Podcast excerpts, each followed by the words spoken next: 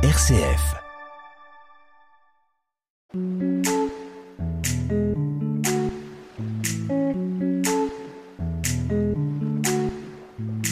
Bonjour chers auditeurs de RCF Cœur de Champagne et bienvenue dans l'émission Comme à la maison, votre émission hebdomadaire. Comme chaque semaine, je suis aux côtés de Tulay. Bonjour, comment vas-tu aujourd'hui? Bonjour Greg, bonjour tout le monde, ça va très bien. Voilà déjà encore une semaine de passé. Et cette semaine en plus, nous avons un sujet euh, très particulier et euh, vraiment touchant.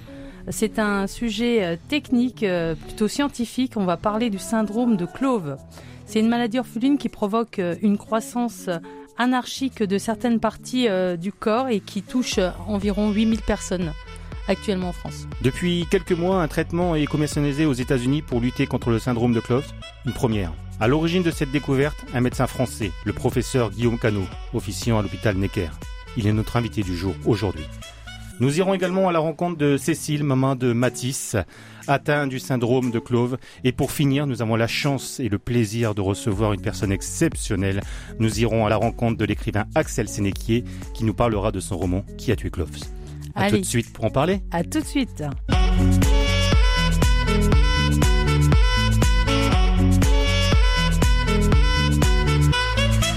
Bonjour professeur Cano, merci d'avoir accepté notre invitation aujourd'hui. Bonjour, merci beaucoup pour cette invitation. Aujourd'hui, une émission qu'on consacre au syndrome de, de Clove. Première question, pouvez-vous nous expliquer ce qu'est le syndrome de Clove et les syndromes d'hypercroissance? Alors, il s'agit de patients qui sont atteints de tumeurs bénignes, de déformations qui apparaissent sur leur corps, qui sont présentes dès la naissance et qui vont en grossissant au fil du temps.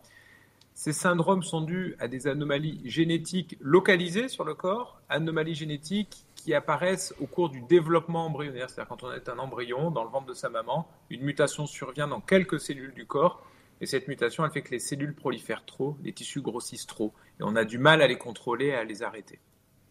Pourquoi avoir orienté vos recherches sur ce syndrome-là? Alors, l'histoire, en fait, euh, a débuté en 2015 avec un premier patient euh, qui était venu voir avec ce syndrome. Moi, j'ai une formation de médecin adulte. Je m'occupais des, patients avec des pathologies rénales. Donc, j'étais néphrologue à l'époque. Et j'effectuais de la recherche en parallèle et je travaillais sur une voie de signalisation qu'on appelle PIC3CA, AKT, mTOR, qui est une voie de croissance et de signalisation qui est impliquée également dans la façon dont les reins s'adaptent à, un mauvais fonctionnement rénal. Donc je connaissais un peu cette voie de signalisation, mais le patient qui est venu me voir en 2015 avait une maladie rénale et il avait ce syndrome de Cloves. Et en fait, partant euh, de ses connaissances, eh on s'intéressait à ce syndrome-là. Il avait une pathologie extrêmement grave qui nécessitait qu'on fasse quelque chose relativement rapidement si on voulait euh, éventuellement l'aider. C'est comme ça qu'on a identifié ce, traitement. Racontez-nous donc euh, cette euh, merveilleuse histoire de la découverte du traitement. Alors l'histoire est un peu atypique puisque nous sommes partis d'un premier patient, encore une fois, qui est venu nous voir en septembre 2015. et au moment où il avait cette pathologie extrêmement grave qui avait beaucoup progressé sur les dernières années, nous avions discuté de son cas de manière collégiale avec euh, tous les experts à, l'hôpital Necker Enfants Malades et nous avions convenu que malheureusement il n'y pas d'option thérapeutique euh, qui était euh, utilisable et donc on allait juste lui proposer des soins de support, on appelle ça, pour le soulager, pour la douleur et autres. Et c'était quand même relativement terrible d'entendre ça pour un jeune homme de 26 ans qui est extrêmement brillant par, par ailleurs. Et donc, lorsque je suis retourné au laboratoire, c'est là où j'ai fait le lien entre le fait que la mutation qui portait, mutation génétique qui donne le syndrome de Cloves, et le fait que cette mutation était fréquemment retrouvée en cancérologie du sein. Et donc, en, reliant les, deux ensemble, je me suis dit qu'il y avait probablement des industriels de la pharmacie qui devaient développer des molécules pour essayer de bloquer ce fameux PIC3CA qui est à l'origine du syndrome de Cloves, puisqu'encore une fois, on le retrouvait fréquemment en cancérologie. Et je m'étais dit que si c'était fréquemment retrouvé en cancérologie, les industriels devaient essayer de le bloquer, notamment pour le cancer du sein. Et donc, euh, euh, j'ai contacté plusieurs laboratoires, dont un en particulier qui avait une molécule avancée en termes de développement, qui était le laboratoire Novartis. Et ce laboratoire finissait une phase d'essai clinique assez tôt, euh, puisqu'il finissait une phase 1 d'essai clinique, c'est-à-dire quand on donne une molécule à des patients ou des patientes et que l'on regarde la toxicité de cette molécule potentiellement à différentes doses. Et donc j'ai commencé à discuter avec le laboratoire et puis l'agence du médicament et on a obtenu au bout de trois mois de discussion une autorisation un peu exceptionnelle de traiter ce jeune garçon avec cette molécule qui n'avait pas encore fait toutes ses preuves. On connaissait simplement euh, la toxicité potentielle, mais on ne savait pas du tout si cette molécule allait marcher. Et pour faire une histoire courte, on a donné cette molécule à ce patient parce que de toute façon, il n'avait pas d'autre option thérapeutique. On a vu rapidement une amélioration. On a du coup, euh, au laboratoire, créé un modèle génétiquement modifié de souris qui permet d'avoir les mêmes anomalies que présentait notre premier patient. On a confirmé l'efficacité de la molécule, on a regardé comment ça marchait. Puis quand on a eu ce premier patient qui répondait bien, la souris qui donnait des résultats très encourageants, on a commencé à creuser dans Necker et voir combien il y avait de patients potentiellement qui pourraient éventuellement accéder à cette molécule qui donnait des résultats euh, spectaculaires.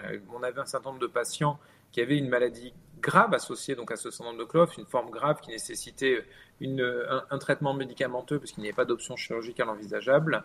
Et donc on a donné le traitement à 18 patients supplémentaires, dont euh, des enfants, avec des résultats qui ont été, euh, euh, encore une fois, très encourageants, qu'on a publié dans une revue scientifique. Et parti de là, on a traité de plus en plus de patients, parce qu'on a été submergé par les demandes, mais que ce soit en France ou à l'étranger, puisque une fois que ce travail a été publié, d'autres s'y sont mis. Et à ce moment-là, les agences du médicament ont essayé de, d'aider à la mise sur le marché de cette molécule qui maintenant est approuvée aux États-Unis, qui est un médicament depuis un an et demi. Depuis un an et demi commercialisé donc en Amérique. En Amérique, voilà, pas encore en Europe ni en France bien sûr, mais par contre aux États-Unis il est approuvé.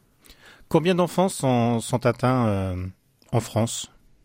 Alors c'est difficile de, de, répondre à cette question. Euh, le gène PIC3CA a été découvert en 2012 la présentation clinique des anomalies liées à une mutation PIK3CA est extrêmement variable, puisque vous pouvez avoir, dans les formes très simples, juste un doigt qui est augmenté de volume ou un orteil augmenté de volume. Dans d'autres formes, vous avez des malformations dites vasculaires, veineuses ou lymphatiques. Parfois, c'est le cerveau qui est touché. Dans les formes les plus graves, vous avez tout le corps qui est touché.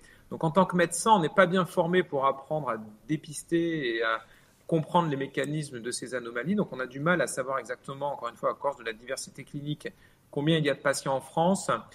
Pour vous donner une idée, en 2016, il était noté sur les bases de données médicales qu'il y avait 50 cas dans le monde. C'était donc exceptionnel. Ah on avait peu de chance de recroiser des patients. Et là, maintenant, nous, sur nos propres analyses que l'on fait en fonction des bases de données existantes en France, de ce qu'on peut en tirer du, des, des, des, analyses de la sécurité sociale, on pense qu'il y a environ une personne sur 10 000 à une personne sur 15 000 en France qui serait euh, porteuse de cette anomalie. Donc c'est une maladie rare mais qui n'est pas exceptionnelle. Et vous suivez combien d'enfants? Alors, c'est difficile de vous dire. moi, je vois environ 1000 patients par an euh, en consultation, dont un tiers environ nouveaux, à peu près. Mais tous les patients que je vois n'ont pas que des anomalies PIC3C. On a d'autres anomalies. Donc, je ne peux pas vous dire euh, exactement combien il y a de patients en France atteints de cette pathologie euh, que l'on a vu. Je pense qu'on a vu plus de 1500 patients atteints de ces pathologies en France, ouais, au moins pic 3 CR. Et dans l'immense majorité des cas, effectivement, ce sont des, enfants. Mais il y a des adultes. Il nous est arrivé de faire le diagnostic chez euh, une dame à plus de 70 ans. Et est-ce que toutes les personnes malades peuvent bénéficier du traitement ou il y a des conditions particulières? Alors la réponse est non. pour le moment, ce traitement n'est pas approuvé en Europe et donc encore moins en France. Il est approuvé aux États-Unis. Euh, aux États-Unis, il est approuvé euh, à la discrétion des médecins qui euh, peuvent le donner s'ils jugent que la pathologie nécessite d'être traitée médicalement. En France, c'est un peu différent. Comme cette molécule n'est pas disponible, eh bien, il faut faire des demandes d'autorisation auprès de l'agence du médicament puis auprès du laboratoire qui est propriétaire de la molécule. Si on argumente bien, on peut avoir accès au traitement, mais pour le moment, on réserve ce traitement par prudence également qu'aux formes dites graves de la pathologie, c'est-à-dire des patients qui ont une forme soit qui euh, engage le pronostic vital, soit une forme qui nécessite des chirurgies à répétition, ou des formes avec des douleurs par exemple incontrôlées, ou des saignements incontrôlés, ou des patients qui convulsent beaucoup et pour lesquels on ne peut pas euh, arriver à traiter les convulsions avec les traitements habituels. Donc dans, ces dans, dans ce groupe de patients-là, oui, on a accès au traitement. Pour vous donner une idée, on a environ 25% des patients atteints de ces syndromes qui ont une forme très grave, donc c'est la forme qui nécessite un traitement médicamenteux. 25% des patients qui, ont une forme extrêmement bénigne, juste par exemple un doigt augmenté de volume, qui ne nécessite bien sûr pas de traitement. Et après, il y a 50% qui sont entre deux et que l'on surveille de près parce que certains peuvent évoluer défavorablement et vont nécessiter des traitements. Mais il faut garder en tête que ce traitement n'est pas approuvé, que l'on traite des enfants parfois très jeunes des enfants qui vont être traités peut-être toute leur vie, donc on est extrêmement prudent avant d'introduire ce traitement. On pèse le pour et le contre et on suit bien sûr les patients après euh, de manière très rapprochée. Est-ce que le fait d'avoir découvert ce traitement peut ouvrir à d'autres euh, thérapies? Alors oui, complètement. Ce traitement et le travail que l'on a conduit, ça a donné lieu à ce que l'on appelle une preuve de concept, c'est-à-dire qu'on se retrouve avec des patients qui ont des anomalies génétiques localisées. Ces anomalies sont partagées avec les gènes que l'on retrouve malades en cancérologie. Donc PIC3CA fréquemment malade en cancérologie, on a utilisé une molécule de cancérologie développée pour bloquer PIC3CA dans le cancer du sein que l'on a donné chez nos patients avec syndrome de Cloves. Mais il se trouve qu'il y a beaucoup d'autres pathologies comme ça qui donnent des surcroissances ou des malformations vasculaires qui sont dues à d'autres anomalies génétiques qui ne sont pas PIC3CA mais qu'on retrouve fréquemment mutées dans le cancer et pour lesquelles on a des molécules en cours de développement. Et on a deux exemples qui arrivent, hein, qu'on est en train de publier, où on a fait du repositionnement de molécules, on appelle ça, et on se rend compte que le repositionnement de molécules marche.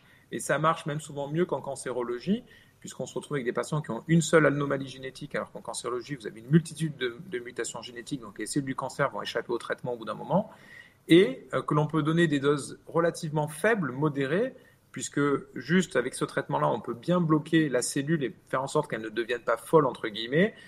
Et euh, alors qu'en cancérologie, ils essayent de tuer les cellules avec des, fortes, des doses très élevées. Ils sont du coup limités par les effets secondaires. Nous, on donne des doses faibles. On veut juste bloquer la cellule, la calmer et faire en sorte que euh, la pathologie ne progresse plus, voire diminue. Maintenant que vous avez trouvé ce traitement qui est quand même exceptionnel, quelles sont vos motivations pour aller plus loin? Ah, alors, euh, les motivations, elles sont diverses et variées. D'abord, il y a la satisfaction de, voir tous ces patients s'améliorer quand on les traite. Ça, c'est la première des satisfactions. c'est extrêmement motivant de voir des gens et quand on initie le traitement, on a envie de savoir euh, comment ils vont répondre, est-ce qu'ils vont bien répondre, est-ce que la, réponse va être modérée, euh, est-ce qu'ils vont bien tolérer ou pas? Et puis, on a, envie de comprendre pourquoi il y en a certains qui répondent beaucoup et d'autres qui répondent moins bien. Donc, tout ça est à creuser et, ouvre d'énormes perspectives. la, deuxième motivation, c'est aussi de pouvoir offrir à tous ces patients-là quelle que soit l'issue de la consultation, est-ce qu'on va leur proposer un traitement ou pas, en fait, une prise en charge. Le nombre de fois, euh, et Cécile connaît bien ça, et Mathis connaissent bien ça, le nombre de fois où ces patients ont été baladés de médecin en médecin, de radiologue en radiologue, de chirurgien en chirurgien, parce que les gens ne connaissent pas bien ces pathologies et du coup ils se retrouvent dans une errance folle, et eh bien de savoir qu'on peut leur offrir en fait un cadre où ils vont rencontrer les différents spécialistes qui connaissent ces pathologies en chirurgie, en radiologie et puis en médecine, mais ça c'est une énorme motivation. Et puis la troisième motivation, bien sûr, c'est celle dont on parlait juste avant, c'est-à-dire de pouvoir découvrir de nouveaux traitements pour d'autres pathologies. PIC3CA, c'est environ 60% des patients que l'on voit avec des syndromes de surcroissance et de malformation, et encore 40% des patients pour lesquels on n'a pas de traitement et pour lesquels on peut avoir un progrès euh, euh, certain. Et donc, euh, tout le travail du laboratoire, c'est ça, c'est d'essayer d'apporter de nouvelles opportunités thérapeutiques pour ces patients. Donc, la motivation, elle est là, elle est là tous les jours. Ne vous inquiétez pas. Euh, Jawed Saoudik, j'ai vous avez piqué un petit peu ma curiosité par rapport à cette maladie, de, ce, syndrome de Cloves. Parce que je suis content, je suis ravi d'entendre qu'il y a quand même des traitements, mais souvent, il faut quand même un professionnel en face qui est un docteur. Et je voulais savoir si dans le cursus euh, justement pour devenir euh, médecin, on nous explique, on, on explique aux futurs médecins ce qu'est ce syndrome euh, pour mieux former, adapter au, à, la réponse et au traitement à, donner aux futurs patients, ou peut-être il n'y a pas utilité. Je sais pas, hein, mais c'est une question. voilà. Non, mais votre question, elle est excellente en fait, et elle pose le doigt sur un énorme problème. C'est-à-dire que quand on apprenait au cours de nos études de médecine, euh, faire, euh, je suis pas si vieux que ça, mais quand j'ai fait mes études de médecine dans les années 95-2000, on apprenait les pathologies, y compris les diagnostics rares. On essayait, on apprenait, ça faisait partie du, du challenge entre nous de savoir celui qui allait reconnaître éventuellement une maladie rare. Donc on était, je pense, un petit peu mieux formés. Il y a eu une réforme des études qui a été menée sur les dix dernières années qui est à mon sens pas la bonne. Euh, c'est une réforme des études qui a lissé l'apprentissage de la médecine pour essayer de concentrer les connaissances des futurs médecins, donc de tous les étudiants en médecine, sur les pathologies fréquentes. Arriver à connaître une pathologie fréquente bien comme il faut, arriver à la diagnostiquer, arriver à la suivre, arriver à la traiter, c'est-à-dire le cancer, les maladies neurologiques, euh, les maladies cardiovasculaires, les maladies de la peau, mais les pathologies rares, les étudiants en médecine ne les apprennent malheureusement plus ou très peu. Là, euh, on vient d'être nommé avec une autre experte pour être à la tête du plan maladie rare numéro 4 qui va débuter en février prochain.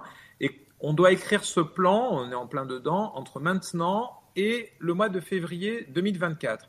Et dans ce plan qui va couvrir beaucoup d'aspects, il y a un aspect fondamental qui va être justement la formation médicale et comment faire en sorte que les médecins puissent être mieux formés et éventuellement, s'ils ne connaissent pas bien euh, la formation médicale, euh, la, diagnostiquer une maladie rare, au moins savoir envoyer ou adresser des patients dans des centres qui potentiellement peuvent reconnaître ces pathologies. Donc c'est ce que vous euh, pointez du doigt est clé. On se rend bien compte qu'il y a un énorme déficit de connaissances. C'est vrai en médecine en France, mais c'est vrai dans énormément de pays en Europe et également aux États-Unis. Donc ça, c'est ce qu'on peut vraiment vous souhaiter, en tout cas pour la médecine en France, de se dire, en plus du traitement, avoir la, compétence en plus euh, appropriée. Vous avez raison. C'est ce que l'on essaie de faire un petit moment, depuis un petit moment, c'est-à-dire euh, arriver à euh, partager les connaissances, éduquer entre guillemets les médecins, notamment les médecins qui vont voir ces patients. Hein. je pense aux pédiatres de néonatologie, c'est-à-dire ceux qui vont faire le premier, le premier examen clinique chez les enfants à la naissance. Comme dans l'immense majorité des cas, ces anomalies sont présentes dès la naissance, ils devraient théoriquement faire un diagnostic en se disant il y a quelque chose qui n'est pas normal. Ce n'est pas juste un accident de la nature qui va rester comme ça toute une vie. Il faut absolument l'adresser dans un centre spécialisé. Et on a fait en sorte qu'au cours de ces dernières années, il y ait de plus en plus de spécialistes en France qui puissent connaître ces pathologies pour quadriller un peu le territoire et faire en sorte que tous les patients ne viennent pas canéquer, entre guillemets. D'accord. Bah, merci beaucoup, docteur. Merci. Je vous en prie, c'est un plaisir.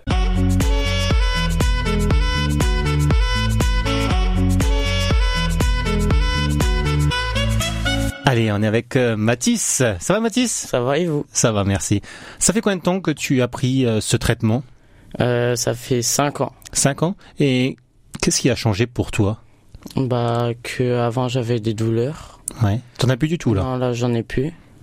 Ouais. Que avant j'avais une joue grosse. Gonflée, ouais. Gonflée, ouais. Et maintenant elle commence à, à devenir plus petite. Et j'avais euh, une joue euh, gonflée aussi et maintenant elle euh, devient plus petite. Et donc tu avais également des angiomes sur ton corps, c'est ça? Ah Oui. Ils ont disparu? Pas tous. Ils sont beaucoup plus clairs, c'est ça? Si tu as un message aujourd'hui à faire passer au professeur Cano, c'est quoi? Merci à lui. Ça t'a changé ta vie? Oui. Quand tu étais en primaire, ça se passait bien? Pas trop, non. Ça, il y en a qui se moquaient de moi. Par rapport à la différence? Et à l'heure d'aujourd'hui, rassure-nous, est-ce que ça s'est amélioré? Oui. Oui. Oui, ça s'améliore. Ah, super. Je te souhaite que ça, qu'il y ait même encore du plus. Ton rêve, c'est quoi, Mathis? De devenir euh, pompier euh, professionnel. Pompier professionnel. Et tu es déjà pompier, euh, c'est ça? Depuis combien de temps que tu es pas tes sapeurs-pompiers bah, J'ai fait les GSP il y a 5 ans. Ouais. Et bah, j'ai eu mon brevet de jeune sapeur-pompier. Et maintenant, j'attends la réponse pour voir si je suis, si je peux partir en intervention. C'est ton rêve Oui. Je croise vraiment les doigts pour toi, pour que tu deviennes sapeur-pompier professionnel, parce que je sais que tu seras un très très grand pompier, comme ton papa d'ailleurs. Merci. Merci beaucoup, Mathis. De rien.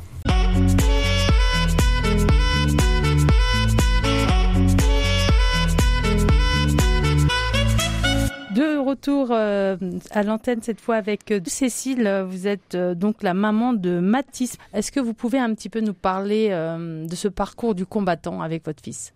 Eh bien, écoutez, quand Mathis est né, en fait, la recherche n'était pas au point où nous en sommes maintenant. Donc, on a été pendant 12 ans, en fait, dans l'errance médicale. Euh, il a été suivi euh, pendant deux ans à l'hôpital La Rivoisière, mais qui n'avait pas plus d'infos que ça. Et euh, il y a que qu'à l'âge de 12 ans, en fait, qu'on a rencontré le professeur Cano, qui a pu poser un diagnostic après une biopsie. Jusqu'à là, en fait, vous étiez un, peu perdu dans tout ce parcours. On ne savait pas ce que c'était. On nous avait parlé d'angiomatose diffuse, qui en fait n'était pas une maladie, mais juste des symptômes, en fait, des angiomes un peu partout dans le corps. Comment faire pour garder espoir, justement, quand tu n'as pas de nom sur cette maladie? Ben en fait, euh, quand on est maman, on n'a pas le choix. Hein, euh, on va pas s'effondrer, on est obligé d'être fort pour son enfant. Et puis, euh, ben, on se documente, on va beaucoup sur Google, on cherche des pistes, on rencontre des médecins. Et puis, un jour, on rencontre un, ange gardien. Et c'était qui donc? Ben, C'était Guillaume Cano. Comment une maman peut supporter le regard des autres sur son enfant différent? Ben, c'est un petit peu difficile, euh, surtout euh, quand il était petit, parce que le, sa joue, donc euh, ça se voyait beaucoup. Il avait une joue très gonflée et les gens m'arrêtaient dans la rue quand je le promenais en poussette parce qu'ils avaient peur en fait qu'il ait quelque chose dans la bouche. Donc ah, systématiquement, quand on se promenait, c'était où attention, il a quelque chose dans la bouche. et donc, ouais, non, je m'arrêtais en disant, en expliquant un petit peu que non, c'était une maladie, qu'on savait pas ce que c'était et que voilà, c'était juste physique, mais qu'on n'avait pas de pas de nom pour cette maladie. Et donc chez Mathis, ça se voyait surtout au niveau du visage, pas le reste du corps. Alors il a une hémi-hypertrophie, euh, donc c'est-à-dire la moitié du corps euh, qui, est, qui est plus grosse que l'autre, donc euh, la, jambe, la jambe gauche est aussi plus grosse que l'autre. Donc Mathis, il est là, mais moi je ne vois pas pour le reste. Vraiment. Eh ben, c'est le, le, traitement miracle du docteur Cano. Eh ben, formidable. Comment avez-vous découvert le professeur Cano? Alors Mathis a été opéré à Lille euh, donc en 2018 d'un lipome qui attachait euh, la colonne vertébrale et le, la moelle épinière. Et donc on a rencontré une angiologue qui nous a parlé pour la première fois du syndrome de Cloves. Donc en rentrant bien sûr, euh, j'ai fait tout ce qu'on dit qu'il ne faut pas faire. J'ai regardé sur Google, mais heureusement. Et là j'ai vu qu'il y avait un article sur le, le, professeur Cano qui faisait des recherches, mais il y avait rien rien d'autre. et 15 jours après, en fait, un article est paru dans le dans le Monde, je crois. Euh, et puis euh, donc j'ai vu euh, j'ai vu lu cet article et de d'article en article, je suis tombée sur un article qui donnait l'adresse de, Guillaume Canot. Donc je lui ai écrit à minuit un mail en me disant que bon comme il était super médiatisé, super occupé à ce moment-là, j'aurais sans doute jamais de nouvelles. Et à 9h le lendemain matin, j'avais une réponse et son assistante m'a appelé et on avait rendez-vous trois semaines après à Necker. Comme nous avons pu entendre là quelques minutes, c'est vraiment un professeur incroyable, proche, proche des patients, proche des familles, et ça c'est vraiment rare aujourd'hui. Ah, c'est hein. quelqu'un d'exceptionnel qui se met euh, qui se met à la portée des enfants et des parents, qui est très pédagogue, qui explique bien et euh, qui euh, qui nous fait nous sentir pas un numéro quoi. On est on est un patient, on est on est quelqu'un et et il se souvient de tout. À chaque fois, il parle avec Mathis de foot, des pompiers et voilà. Et euh, est-ce que Mathis euh, a pu, euh, à cette occasion, rencontrer d'autres enfants comme lui? Alors à chaque fois qu'on va à Necker, en fait, on rencontre des, patients. Alors parfois on voit les, on voit les mêmes petits patients. parfois, nous on échange en tant que parents. Il y a une association donc sur sur Messenger et sur sur le groupe de l'association, on peut échanger et on se parle pendant des fois des années. On se rencontre au hasard d'un rendez-vous à Necker. Et par contre, il y a donc Anne-Sophie Lefeuvre qui a fondé l'association, qui est de Nantes et comme ma belle famille est en Loire-Atlantique. On a, fait, on a rencontré Titouan, son fils, et, Anne-Sophie euh, il y a deux ans, je crois. Et puis, euh, on se rend avec Mathis euh, au mois de mars à Amsterdam, puisqu'il y a une rencontre européenne des malades de Cloves. Alors Merci juste, Cécile. Juste, j'aimerais bien que vous donniez le nom de cette association et comment on peut contacter cette association. Alors c'est une page Facebook, Association Syndrome de Cloves. Tout simplement. Tout simplement, oui. Et donc, euh, vous pouvez avoir euh, donc euh, des, des, renseignements. Vous pouvez faire des dons aussi. vous pouvez aussi faire des dons directement à Necker pour la recherche de Guillaume Cano pour l'aider dans ses recherches et dans. Ah oui, on voit là, ça porte vraiment ses fruits. Donc n'hésitez pas. On approche en plus des fêtes de la fin d'année. En général, on est plus généreux à ce moment-là. Donc si vous savez pas où donner, n'hésitez pas à le faire. Dans les yeux des enfants, il y a des super-héros qui portent le nom de Superman, Spider-Man, Batman. Et je suppose que dans les yeux de votre enfant, son super-héros s'appelle Professeur Cano. Oui, c'est sûr. Je pense qu'il est en bonne place, même peut-être au-dessus d'Mbappé. Merci beaucoup. Merci beaucoup, Cécile. Merci. Merci.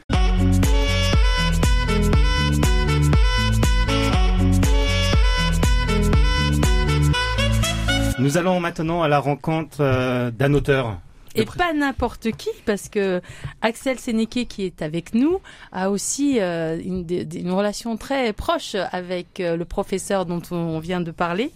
Euh, et il va nous le dire. Bonjour Axel. Bonjour. Est-ce que tu veux bien nous parler un petit peu de toi et de ton livre qui s'appelle Qui a tué Clover alors oui, effectivement, euh, c'est hum, moi je m'appelle en réalité Axel Cano, Axel Sénéquier, c'est mon pseudonyme et donc je suis tout simplement le frère de ce grand professeur dont on parle depuis tout à l'heure, Guillaume Cano. Et euh, j'ai eu la chance, entre guillemets, donc moi je suis écrivain, j'ai eu la chance de vivre cette découverte de l'intérieur, de manière un peu euh, fortuite, puisque Guillaume évidemment avait jamais imaginé faire une telle découverte. Et au fur et à mesure de sa découverte, il n'arrêtait pas de me dire, je suis en train de vivre une histoire incroyable. Euh, j'ai découvert un traitement qui marche de manière spectaculaire, les douleurs cessent, les, les, les masses des, euh, de, du corps diminuent de façon euh, incroyable. Et il me disait, il faudrait raconter cette histoire. Et au bout d'un moment, du coup, je l'ai pris au mot. Je lui ai dit, mais tu sais quoi, on va en faire un livre. Et c'est comme ça qu'a débuté l'histoire de ce livre. Et je me suis dit, voilà, on va, on va raconter l'histoire de cette découverte qui est, qui est vraiment spectaculaire. C'est formidable parce que donc là on sent la fierté euh, en tant que frère, mais en plus vous avez trouvé un moyen très complémentaire de parler de ce syndrome qui, qui est peu connu Et euh, donc on a bien vu le parcours de, de, de Cécile, la maman de Mathis, euh, qui a vraiment euh, eu des difficultés à trouver des informations et à pouvoir euh, être, euh, enfin, à trouver une prise en charge adaptée à, à Mathis. Et donc je pense que c'est ça, c'est quand même une belle histoire aussi à raconter. Alors oui, effectivement, je, suis convaincu que c'est une histoire euh, incroyable parce que c'est l'histoire d'une maladie rare, donc vous avez dit effectivement qui touche 8000 personnes, qui était une maladie orpheline pour laquelle il y avait pas de traitement, mais même pas de recherche. Donc les familles qui étaient touchées n'avaient euh, non seulement pas de perspective, même pas d'espoir, parce que finalement, s'il n'y a pas de recherche, il n'y a aucune possibilité d'avoir un traitement. Euh, et finalement, Guillaume a fait cette découverte euh, et ça a euh, transformé euh, la vie de milliers de familles, ça a créé une, une, dyna- une dynamique d'espoir, ça a évidemment totalement transformé sa carrière. Et donc moi je suis allé à la rencontre des familles, j'ai interviewé Guillaume à de multiples reprises, Euh, je suis allé visiter son labo à Necker, j'ai interviewé les, membres de son équipe. Et donc c'est vraiment une histoire euh, de réussite, de succès effectivement, et Cécile a dit c'est une histoire très humaine. Une histoire très humaine à chaque fois. Guillaume euh, a réussi quelque chose d'un point de vue à la fois scientifique, il a mis en place quelque chose dans son, dans son laboratoire à Necker, puisqu'il est à la fois médecin, il a une thèse de médecine, et il est à la fois biologiste, il est aussi chercheur. Et donc il a mis en place un système qui est euh, d'une efficacité euh, incroyable à Necker, où le matin, en tant que médecin, il reçoit les patients, il reçoit les, les, les, les, patients et leurs familles, il fait les auscultations, les consultations, et ensuite l'après-midi, dans son laboratoire avec son équipe, il a reproduit le syndrome de Cloves euh, sur des souris et il étudie de manière génétique le fonctionnement du syndrome de Cloves. Donc il est à la fois capable de comprendre d'un point de vue médical le fonctionnement, euh, de l'observer pardon, le fonctionnement le matin et ensuite de l'analyser dans son laboratoire l'après-midi. Donc il a mis en place quelque chose qui fonctionne de manière euh, extraordinaire. Donc là, avant, on parlait de 8000 cas euh, en France. Donc les, les 8000 sont quand même, je- j'espère, informés de cette découverte et de ce traitement. Alors, Qu'est-ce qu'il en est? c'est le, le, le chiffre de 8000, euh, c'est assez, comment dire, euh, j'ai envie de dire au doigt levé, au doigt Oui. mouillé, pardon, c'est indicatif. On pense, on, on pense plutôt que c'est 8000 dans le monde. dans le Euh, monde D'accord. Ouais, 8000 plutôt. Merci de me corriger. Non, non, je vous en prie. C'est 8000 effectivement euh, dans le monde. C'est une maladie, euh, une maladie euh, euh, rare. Et d'ailleurs, quand Guillaume a fait sa découverte, en fait, ce qu'il a fait, il a détourné un traitement anti-cancer. Euh, Il a eu cette, cette intuition que finalement, en détournant un traitement anti-cancer qui agissait sur une voie de, une voie cellulaire, il pourrait, euh, il pourrait, euh, comment dire, améliorer le, le, quotidien des patients. Et ça a marché de manière extraordinaire. Au moment où il a fait cette découverte, la page Wikipédia a indiqué qu'il y avait à peu près 50 patients dans le monde. Euh, dans le, le- les quelques semaines qui ont suivi euh, sa découverte, il a déjà été contacté par 50 personnes. Oui. Donc on s'est rapidement dit, enfin il s'est rapidement dit que 50 personnes dans le monde, si en quelques semaines il y avait déjà 50 personnes qui le contactaient, c'était probablement sous-estimé. Et ensuite, quand il a publié sa découverte dans la revue euh, Nature euh, en 2018, il a été contacté dans le mois suivant par des gens du monde entier. Mhm. Il a reçu 2500 mails du monde entier. D'accord. Donc effectivement, on s'est dit 50 personnes, c'était largement sous-estimé. Aujourd'hui, on estime qu'il y aurait 8000 patients dans le monde entier. Mais c'est vraiment l'indicatif puisque c'est une maladie qui est encore relativement méconnue. Elle a été euh, euh, euh, connue depuis 2006 et 2012. Donc sur l'histoire de la science, c'est vraiment très très récent. Et elle est totalement sous-diagnostiquée dans le monde. Nous encore, on a la chance d'être dans, en France, en, en France pardon, on a un système de santé, un système social qui est très développé on peut imaginer qu'il y a des patients euh, dans tous les pays du monde, des pays sous-développés, où les, enfants ne sont pas diagnostiqués de manière aussi, euh, rapide. Donc, Guillaume a dit 8000 patients, mais c'est vraiment euh, de l'estimation. Où on peut trouver donc votre livre qui a du Clove, qui a d'ailleurs une préface de Lynn Renault et du professeur. Oui. Préface de Lynn Renaud et préface Et de, de Guillaume, Guillaume, Cano, oui. effectivement. Euh, bah, dans toutes les librairies, dans toutes les librairies, il est paru donc en, en 2021, euh, et donc il raconte à la fois, moi j'ai voulu raconter à la fois le parcours, euh, bah, déjà le parcours de Guillaume, parce que j'ai la chance de le connaître dans l'intimité, euh, sa découverte scientifique, et puis effectivement aussi l'histoire des familles qui sont à chaque fois, bah, comme l'histoire de Mathis, de Cécile, moi je suis allé les rencontrer dans tous les coins de la France, qui sont à chaque fois des histoires bouleversantes puisque c'est des familles qui étaient euh, d'une certaine manière euh, à l'arrêt. La vie c'était comme arrêté, Euh, les douleurs étaient extrêmement fortes.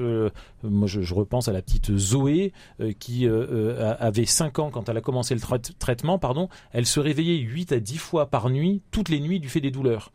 Donc vous Ouais. imaginez ce que c'est la vie de famille, ils étaient, la famille était au bord de l'implosion la première fois où elle a pris son traitement, euh, elle a fait une nuit complète. Et donc les parents m'ont dit, euh, c'est même pas qu'on redécouvre notre fille, c'est qu'on la découvre. En fait, on la connaissait pas, on n'imagine pas les douleurs qu'elle devait ressentir Mm. au quotidien. Donc les douleurs s'arrêtent. Il y a des histoires absolument incroyables qui, qui mettent les larmes aux yeux. Il y a l'histoire, on en parle beaucoup, de la petite Ash- Ashanti, Oui. qui était une petite fille qui, est, euh, qui avait 5 ans quand elle est venue voir Guillaume, qui avait des masses qui lui comprimaient en fait la moelle épinière et elle était euh, euh, paraplégique. Le traitement fonctionne tellement bien que les masses ont diminué et la petite Ashanti s'est remise à marcher. Donc euh, Guillaume, C'est génial, c'est vraiment magnifique, mais tout ça, on le trouve pas dans le livre, j'imagine, si? Ah bah si, Si, bien sûr, si, on trouve tout. Ah, c'est super. Donc, il faut pas tout dire. Faut, faut Ah, pas pardon, tout dire. Faut ouais. laisser les lecteurs découvrir. Ah ouais, je, je fais trop de teasing. D'ailleurs, euh, si les personnes n'aiment pas lire, je crois qu'il y a une bonne nouvelle. Oh là là, il y a une excellente nouvelle en effet, puisque c'est tout récent là cette semaine. Euh, J'ai euh, signé avec des producteurs et le livre va être adapté effectivement au cinéma. Waouh, c'est quand même incroyable cette histoire. C'est une histoire, c'est une histoire dingue. C'est des histoires de famille, c'est des histoires humaines, c'est des histoires médicales. Moi, je suis très touché parce que le livre, en plus, je, je, euh, j'ai de, de, comment dire, j'ai de temps en temps des familles qui me contactent en me disant, ben, on n'était pas au courant de la maladie, on a découvert le livre, et ben, grâce au livre, on a contacté le professeur Cano, donc Et on pourra Voilà. dire la même chose grâce au film bientôt alors.